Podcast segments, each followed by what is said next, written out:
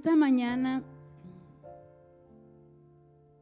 quiero, quiero hablar un poquito sobre el apóstol Pablo. Y vamos a estar solamente en unos cortos versículos. Yo le he titulado a esta, a esta plática o esta prédica, Ya no vivo yo, mas Cristo vive en mí. Que debería de ser un, un lema grabado aquí en nuestro corazón. Ya no vivo yo, mas Cristo vive en mí, me debo solamente a Él. Yo te invito, iglesia, que si tienes tu teléfono prendido, te invito a que le pongas en silencio, que saques tu Biblia si la traes y que escuches el consejo de Dios que tiene para ti en esta mañana con corazón humilde y oídos abiertos. Y te invito a que nos acostumbremos a tomar notas, a traer nuestra Biblia, a apagar nuestro teléfono, a darle la atención al mensaje que Dios tiene para nosotros esos 20, 25 minutos, que lo escuchemos con todo nuestro corazón. Porque la palabra de Dios es esa semilla que cuando cae aquí en este corazón, Dios obra, Dios nos alumbra y, tiene el poder de transformarnos. Bueno, quiero que juntos repitamos Gálatas 2.20. Muchos no lo sabemos de memoria, no lo, aprendimos en, en, las clases de niños. Y quiero que lo, lo quieren repetir conmigo. Ok, a las de tres. Una, dos, tres. Con Cristo estoy juntamente crucificado. Ya no vivo yo, mas Cristo vive en mí. Lo que ahora vivo en la carne, lo vivo en la fe en el Hijo de Dios, el cual me amó y se entregó a sí mismo por mí. Una vez más, con Cristo estoy juntamente crucificado. Ya no vivo yo, mas Cristo vive en mí. Y lo que ahora vivo en la carne, lo vivo en la fe en el Hijo de Dios el cual me amó y se entregó a sí mismo por mí. Pregúntale a tu vecino, ¿quién vive en ti? No, no contesten, todo es Cristo, pregúntenle. Pregúntenle, ¿quién vive en ti? ¿Cristo o tu ego? Ay, dependiendo la respuesta, nosotros ahorita a la luz de la escritura vamos a ver ¿quién vive en nosotros? Si Jesús o nuestro ego, si nos dejamos dominar más por nuestro ego, o estamos cada día siendo transformados en el poder de la palabra para parecernos a nuestro Salvador Jesús. Estas son una de las palabras que el apóstol Pablo le escribió a los Gálatas para dejarles en claro que aunque él era una persona de carne y hueso como tú y como yo, les estaba dejando saber, Gálatas, no me estoy contradiciendo, no es que yo todavía esté en la, que ya, porque dice, ya no vivo, aunque estoy en la carne, ya no vivo yo, les está diciendo, ya no me dejo gobernar por mis emociones, ya no me dejo gobernar por mis pensamientos ya no me dejo gobernar ahora sí que por lo que la carne me pide. Aunque me lo pide, ahora estoy siendo gobernado por alguien más, por Cristo Jesús, en fe. Y, bueno, vemos que el apóstol Pablo, eh, los que leen un poquito, nos podemos dar cuenta que era un hombre extraordinario, que él antes de venir a los pies de Cristo, él decía, lo confrontan y dice, o sea, yo, yo soy fariseo de fariseos. Yo, si alguien sabe la ley, soy yo, él decía, por parafrasearlo así. Un fariseo se consideraba que sabía el Pentateuco de memoria, entonces él sabía la ley, a él no le iban a enseñar a este, los sacerdotes, él sabía de lo que hablaba, decía, yo soy judío, yo soy de la tribu de Benjamín, yo soy celoso, es más, yo persigo a esos cristianos que dicen tener la verdad, yo sé que no la tienen, yo los persigo apasionadamente.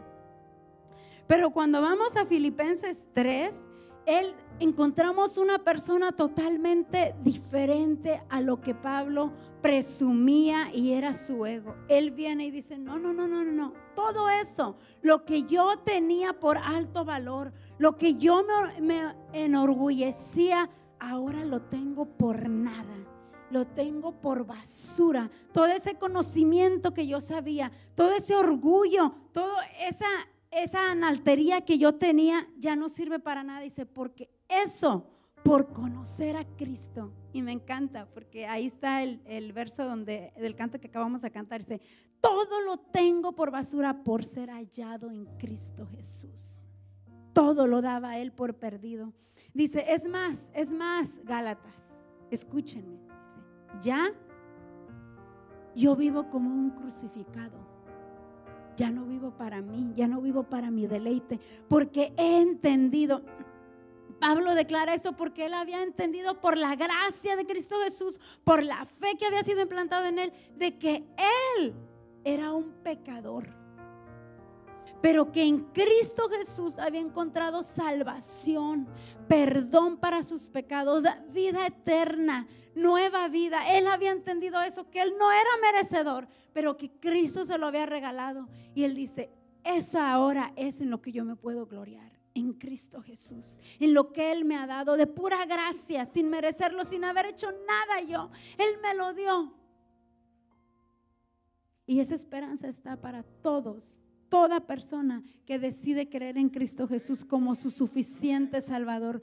No, obras, no hechos, no sabiduría de hombre, simplemente el sacrificio precioso de Jesús en la cruz del Calvario. Eso es suficiente, nada más. Pero Pablo no fue así todo el tiempo. El apóstol Pablo miramos que, pues, él tuvo este cambio a raíz de que Cristo Jesús viene, lo encuentra y a mí me gusta decir, lo confronta. Y vamos a Hechos 9 del 3 al 9.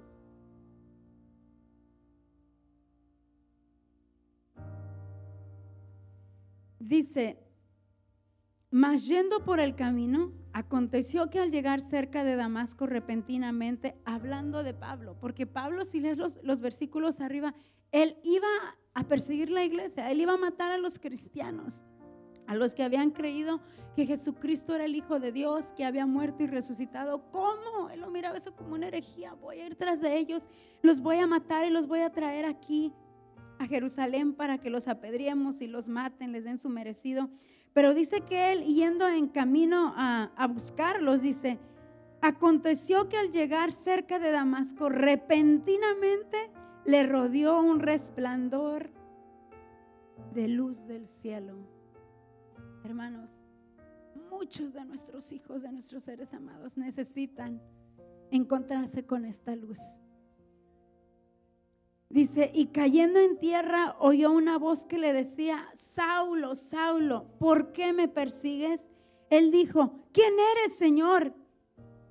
Y le dijo, yo soy Jesús, a quien tú persigues y dura cosa te es dar coces contra el aguijón. Él temblando y temeroso dijo, Señor, ¿qué quieres que yo haga? Y el Señor le dijo, levántate y entra en la ciudad y se te dirá lo que debes de hacer. Y los, los hombres que iban con Saulo se pararon atónitos, oyendo a la verdad la voz, mas sin ver a nadie. Entonces Saulo se levantó de tierra y abriendo los ojos no veía a nadie, así que llevándole por la mano, le metieron en Damasco. Jesús viene al encuentro de Pablo o de Saulo. Y me llama mucho la atención, hermanos, porque una de las primeras cosas, cuando una persona deja que Cristo Jesús viva en él, es de que reconoce el señorío de Jesús. Lo primero que le pregunta a Pablo a Jesús ahí tirado en el piso, en la tierra, con el poder de Jesús, él reconoce que es una persona poderosa, mucho mayor que él. Y inmediatamente dice, ¿quién eres, Señor? O sea, reconoce su señoría, su autoridad, pero también quiere saber quién eres. ¿Quién eres? ¿Quién es esa voz? ¿Quién es esa luz que me derramó a la tierra? que me puso aquí de rodillas. Y me recuerda cuando Pedro, después de que Jesucristo le dice, tira la red y se produce esa pesca milagrosa, ¿qué es lo que le dice Pedro a Jesús? Le dice, quítate delante de mí, Señor, porque soy hombre pecador. Y una de las primeras cosas que Cristo nos enseña cuando viene a nuestro encuentro es quiénes somos nosotros y quién es Él. Él es el Señor, el poderoso, el soberano. Y nosotros somos criaturas. Y entonces Pablo le dice, ¿quién eres, Señor? Y Él lo reconoce. Quiere saber quién es esa persona. Y esa es la búsqueda que tú y yo debemos de tener todos los días. Quiero saber más quién es Jesús. Quiero conocer más el Jesús que yo le sirvo. Quiero conocer más al Jesús que con su tierno amor y misericordia me hizo parte de su reino y ahora quiere que yo le sirva aquí en su iglesia. Esa debe ser nuestra búsqueda. ¿Quién eres, Señor? Todos los días indagar, preguntar, leer su palabra, porque es la única manera que lo vamos a conocer, querida iglesia. No hay atajos, no hay fórmulas mágicas. Es a través de su palabra, de su preciosa palabra. Son número uno, cuando Cristo vive en ti, reconoce su señorío. Número dos, cuando Cristo vive en ti, nos ponemos a su disposición. Porque Pablo pregunta, ¿qué quieres que yo haga? Y los papeles quedan muy claros. Él es Señor, yo soy su siervo. Nunca Dios recibe órdenes de nadie, mucho menos de nosotros que somos sus siervos. Es claro, punto final. Él ordena y nosotros como hijos renovados por su espíritu y su palabra deberíamos de obedecer. Y no debería de ser una carga para nosotros. Debería de ser un honor, un privilegio, porque cuando estamos viviendo en el Espíritu, tenemos esa fuerza para negarle a nuestra carne lo que nos demanda y obedecer la palabra de Dios. Y todos los que hemos nacido de nuevo sabemos que es verdad. Lo hemos vivido, lo hemos comprobado, que si en nuestro caminar hacia la vida eterna descuidamos nuestra relación con Cristo, y de repente se nos hace gravoso hasta llegar a la iglesia. Ese no es problema de Dios, amados. Ese es problema nuestro, porque descuidamos nuestro primer amor. Entonces, en Hechos 9, del 10 al 12, quiero que leamos. Dice, habiendo entonces en Damasco un, perdón, había entonces en Damasco un discípulo llamado Ananías, a quien el Señor dijo en visión, Ananías, y él respondió, mira cómo responden los discípulos, heme aquí. Y el Señor le dijo, levántate y ve a la calle que se llama derecha y busque en casa de Judas a uno llamado Saulo de Tarso, porque he aquí el hora y ha visto en visión a un varón llamado Ananías que entra y le pone las manos encima para que recobre la vista. Número tres, amada iglesia, toma nota. Cuando Jesús está viviendo en ti, quieres ser parte de la iglesia de Cristo. Porque Cristo Jesús, mira lo que sucede. Jesús se le aparece a Pablo, pero Jesús no le dice todo a Pablo no le, da instrucciones específicas, él solamente le dice, entra a la ciudad y se te dirá lo que vas a hacer. Es decir, Jesús conecta a Pablo con la iglesia, lo conecta con su cuerpo y cuando Cristo Jesús está viviendo en ti y en mí, vamos a querer estar conectados con el cuerpo de Cristo, vamos a querer estar dentro de la iglesia sirviendo y escuchando la palabra de Dios. ¿Sabes por qué, iglesia? Encuentro algo muy poderoso aquí. Porque aunque Cristo se te revele a ti, aunque Cristo se le reveló a Pablo, nadie tiene toda la revelación de Cristo Jesús. Necesitamos de su iglesia para caminar y hacer su perfecta voluntad. Necesitamos del cuerpo de Cristo. En el cuerpo de Cristo no puede existir el individualismo. Yo solita, yo lo hago, a mí me dijo, yo lo proyecto. Porque si yo estoy pensando es mi proyecto, es mi evento, yo lo vi primero, Dios me lo reveló a mí, no hemos entendido de qué se trata. no voy a poder funcionar, no voy a poder crecer en, en, el don que Dios te ha dado. Vemos los músicos, imagínate que se pusiera aquí cualquiera de ellos y dijera, si quieren escucharme a mí, escúchenme, porque yo hoy nada más voy a tocar solito, es mi don. Es más, ni se escucharía bien. Y así es cuando tú y yo queremos funcionar en independencia del cuerpo de Jesús. No vamos a vernos bien, no vamos a ser prosperados. Y me impresiona cómo Jesucristo conecta al apóstol Pablo con su iglesia. Ahora, me impresiona que Pablo, él va, él quedó ciego con la luz, con el resplandor de la gloria de Cristo. Él quedó ciego ahí y él no se puso a discutir, ¿y por qué Ananías, Jesús? ¿Por qué mejor no tú me dices? ¿Quién es ese? Mira, yo soy, yo soy Pablo, o sea, yo soy Saulo, judío, hebreo, soy fariseo. No se puso a darle a Cristo Jesús sus, sus títulos. ¿Saben por qué? Porque cuando Cristo Jesús viene, nos hacemos humildes. ¿Saben por qué? Porque miramos su humildad de Él. Y todo orgullo, todo orgullo cae. Toda arrogancia cae porque Él con su humildad, hasta el más arrogante, se pone de rodillas ante Él y reconoce su majestad.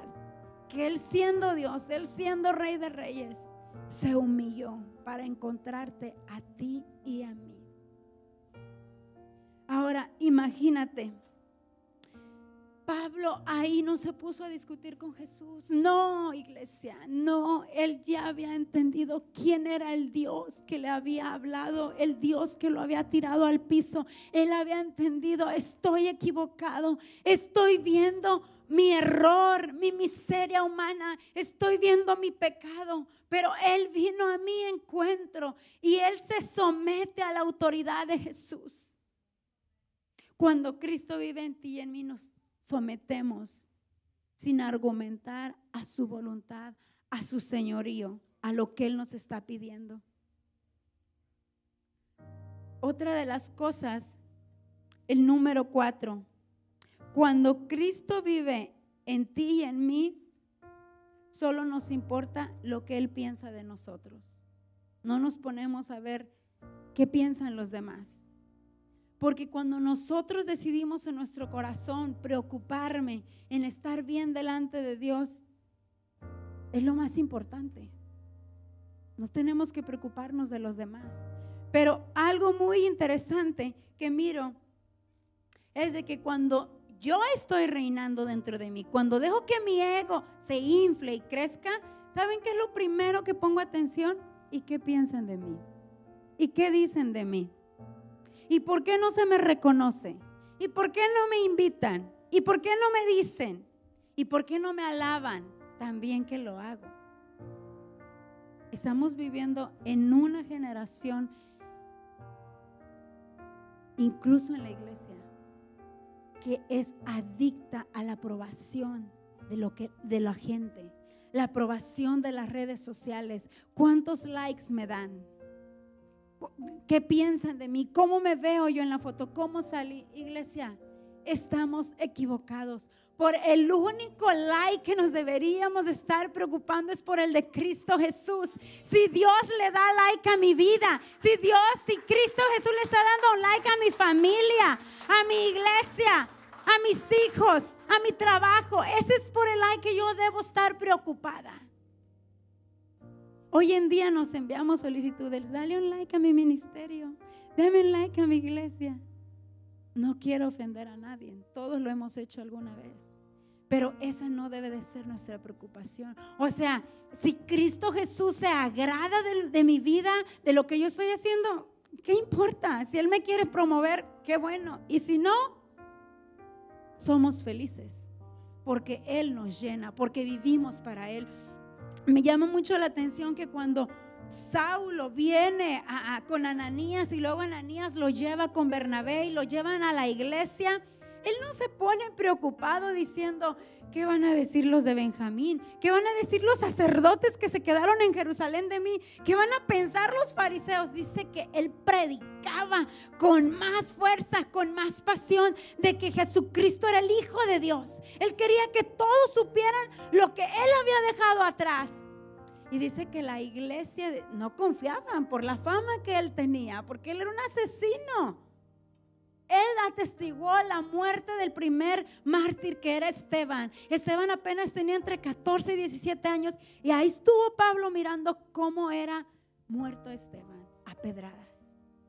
Entonces la iglesia no creía en él, pero él dice que con más pasión predicaba. Quería que la iglesia creyera, ya no soy el Pablo que antes era. Ahora soy un nuevo Pablo porque Cristo Jesús me, me encontró y me transformó. Y solamente me importa lo que Él piensa de mí. Y no me importa si voy a dejar atrás toda, toda, mi, toda mi historia de fama. No me importa. Ahora quiero que ustedes crean en mí. Los gentiles, los judíos que estaban creyendo el Evangelio, era lo único que Pablo quería. Pero la pregunta es en esta mañana, ¿para qué tú y yo estamos viviendo? ¿Qué es lo que nos importa? ¿Está Cristo viviendo en nosotros? ¿Soy del agrado de Cristo? ¿O me preocupo más por lo que piensan los demás de mí? Lo debemos de poner en una balanza. Muchas veces nosotros creemos que estamos bien, iglesia. Creemos todo, todo lo que yo estoy haciendo está bien, está bien. Y mirando el testimonio de Pablo, yo decía, yo puedo estar equivocada, muy equivocada, creyendo que hago cosas que le agradan a Dios. Porque Pablo creía que él estaba bien. Pero cuando él se encuentra con Cristo Jesús, se da cuenta que está haciendo todo lo contrario, que está siendo enemigo de Dios. Y, hay tanta actividad a veces en nuestra vida, tanta actividad, y a veces no estamos en la perfecta voluntad de Dios. ¿Cómo saber si lo que yo estoy haciendo es del agrado de Jesús? ¿Cómo saber si lo que yo estoy empezando a hacer es del agrado de Jesús? Si el proyecto que tengo, si el plan que tengo lo aprueba Jesús. Tenemos que ir a estar con Él. Señor, alúmbrame, alúmbrame. Quiero hacer tu voluntad. ¿Saben? Yo decía, ¿por qué? Porque, porque Cristo Jesús tuvo encuentro con otras personas. Pero hablando específicamente de Pablo, ¿por qué lo dejó ciego? Sí, su gloria, su poder, su belleza, su esplendor, su majestad le alumbró y Pablo cayó al piso y quedó ciego. Y yo decía, wow, pero la verdad es que esos días, esos tres días que Pablo estuvo ciego, esos tres días de ayuno que estuvo ahí, imagínate, imagínate la transformación radical que Pablo experimentó en su interior. Ahí es cuando Pablo se dio cuenta, voy a dejar a Saulo atrás y voy a dejar que Cristo Jesús gobierne los últimos días de mi vida y voy a vivir para su gloria. Yo decía, oh Señor, muchas veces, o muchos de nosotros, deberíamos quedarnos ciegos, empezando conmigo. Porque tenemos los ojos tan llenos de escamas que no podemos ver ya a Cristo. Y Cristo dejó ciego a Pablo, con un propósito de que se olvidara de Él y lo mirara a Él, a Cristo Jesús, y se enfocara en su llamado, en la majestad que reconociera. Y yo me imagino que ahí Pablo, ciego y ayunando, porque por tres días no comió, se dio cuenta de lo mal que estaba, de su realidad.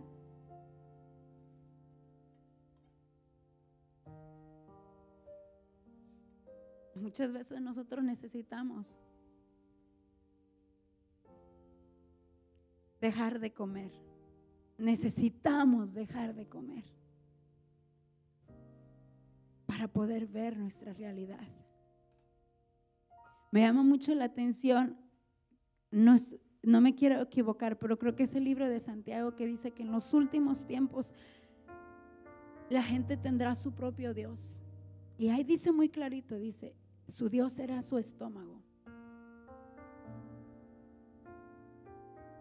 La iglesia de Cristo estamos llamados a vivir una vida de obediencia, de sacrificio y de... ¿Cuál es la palabra? Cuando te tienes que educar, de disciplina. Hermanos, todos, todos descuidamos nuestra relación con Dios. Y, y yo decía, necesitamos, necesitamos entender la que tenemos en Cristo Jesús. Necesitamos vivir en el primer amor, volver a nuestro primer amor. ¿Cuántos nos recordamos cuando Cristo Jesús vino a tu vida y lo único que querías era agradarlo a Él? Lo único que pensabas era agradarlo a Jesús. Lo único que decías era hablarle a la gente de Jesús. Nos acordamos de eso. Y pasan unos meses, unos años y no sabemos por qué. La actividad de cada día, descuidamos esa relación. ¿Cierto? Yo ayer miraba mis notas de muchos cuadernos que tengo. Y me dio vergüenza. Y me dio tristeza por mí misma, por mi alma. Porque es tan fácil que descuidemos nuestro amor para Cristo. Y yo sentía como Dios me decía, regresa, regresa. Hace unos días le decía a mi esposo, ¿sabes qué? Porque no llevé mi Biblia donde fuimos. Le dije, tengo ganas de leer, tengo ganas. Y a veces, hermanos, nos quejamos y le queremos echar toda la culpa a la carne que nos demanda y que nos demanda y que nos pide. Pero el Espíritu también nos pide cosas espirituales. Y lo ignoramos. Por eso dice la palabra de Dios que el Espíritu está presto. Él está ahí hablándonos, recordándonos. Yo no sé tu relación con Cristo. Yo no te conozco. Yo me conozco a mí. Dios me habla a mí. Pero ¿cuándo fue la última vez que lloraste? Que lloraste, que lloraste. No porque quieres algo de Dios. No porque quieres que te conteste una petición. Pero simplemente porque te sientes pleno en su presencia y quieres ser más como Él.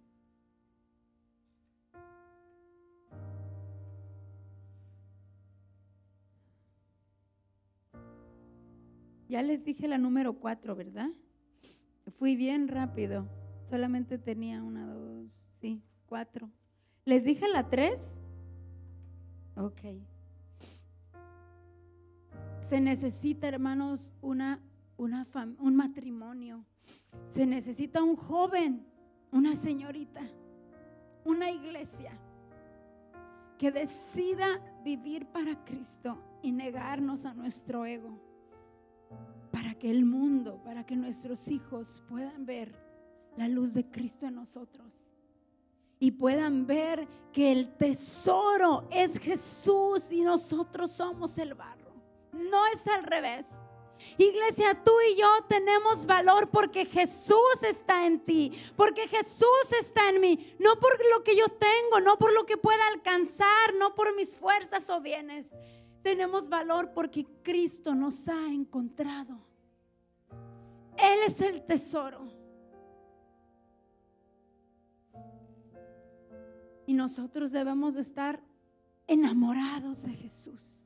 Y, Pablo es, eh, me impresiona la vida de Pablo y cómo él, yo le digo a mi esposo, oye, o sea, como que orgulloso, pero Pablo sabía lo que vivía. Él sabía cómo él se negaba a sí mismo para que le haya dicho, sean imitadores de mí, imítenme a mí, porque yo imito a Jesús.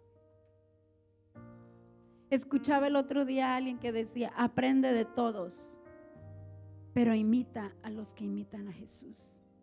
Y es lo que el apóstol Pablo nos está invitando en esta mañana. imitemos la vida de Jesús. Imitemos la santidad de Jesús. Iglesia, vienen tiempos difíciles para esta nación. Tristes, dolorosos. Necesitamos a Jesús en nuestros hogares. Necesitamos la luz de ese mismo Jesús que puso a Pablo de rodillas en el piso, que venga y nos alumbre. Necesitamos ser parte de la iglesia. Escuchen, necesitamos ser parte de la iglesia de Cristo.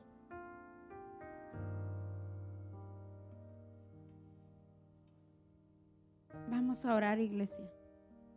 Terminado, no tengo más que decir. La palabra de Cristo es clara. Estuvimos en Hechos 9.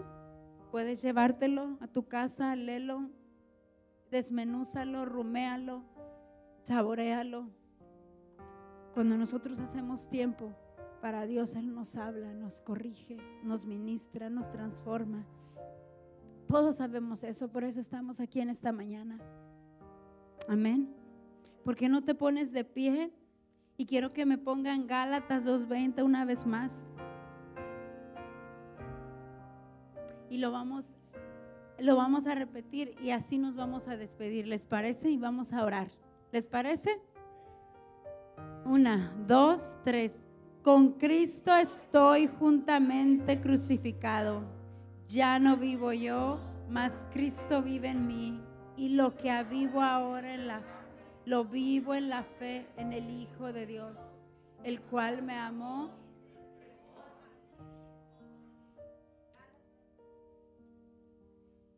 Querido Espíritu Santo, en esta mañana te damos gracias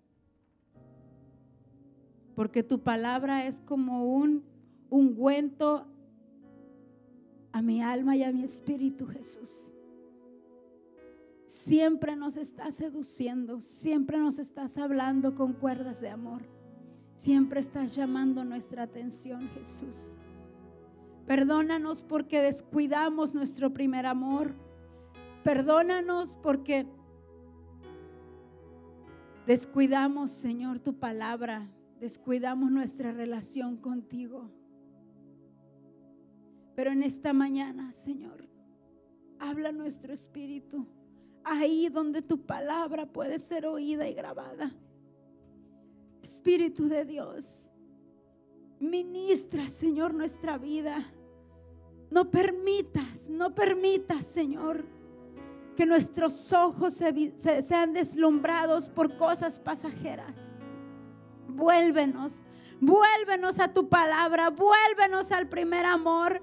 Señor, haz que pongamos nuestros ojos en el autor y consumador Jesucristo Permítenos verte a ti. Permítenos vivir para ti cada día, conscientes de que no nos pertenecemos a nosotros, que hemos sido comprados para tu gloria.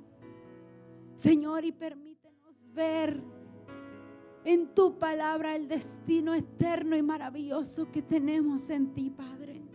Bendice a cada familia en esta mañana. Tu palabra nos ministra el resto de la semana, Señor. Señor, que podamos hacer tiempo en estos días que vienen para meditar tu palabra, para orar, para ayunar, para conocerte, Señor. Para conocer más tu persona, tu palabra de manera que podamos decir como el apóstol Pablo, ya no vivo yo, más Cristo vivo en mí, pero no de palabras, Señor, no solamente memorizado en nuestra mente, pero que lo podamos vivir con nuestras acciones. Ayúdanos, Señor, a amar tu iglesia. Ayúdanos, Padre, a servir a tu iglesia con pasión, con dedicación, con humildad. En el nombre de Jesús te lo pedimos, Señor. Gracias. Gracias, Jesús.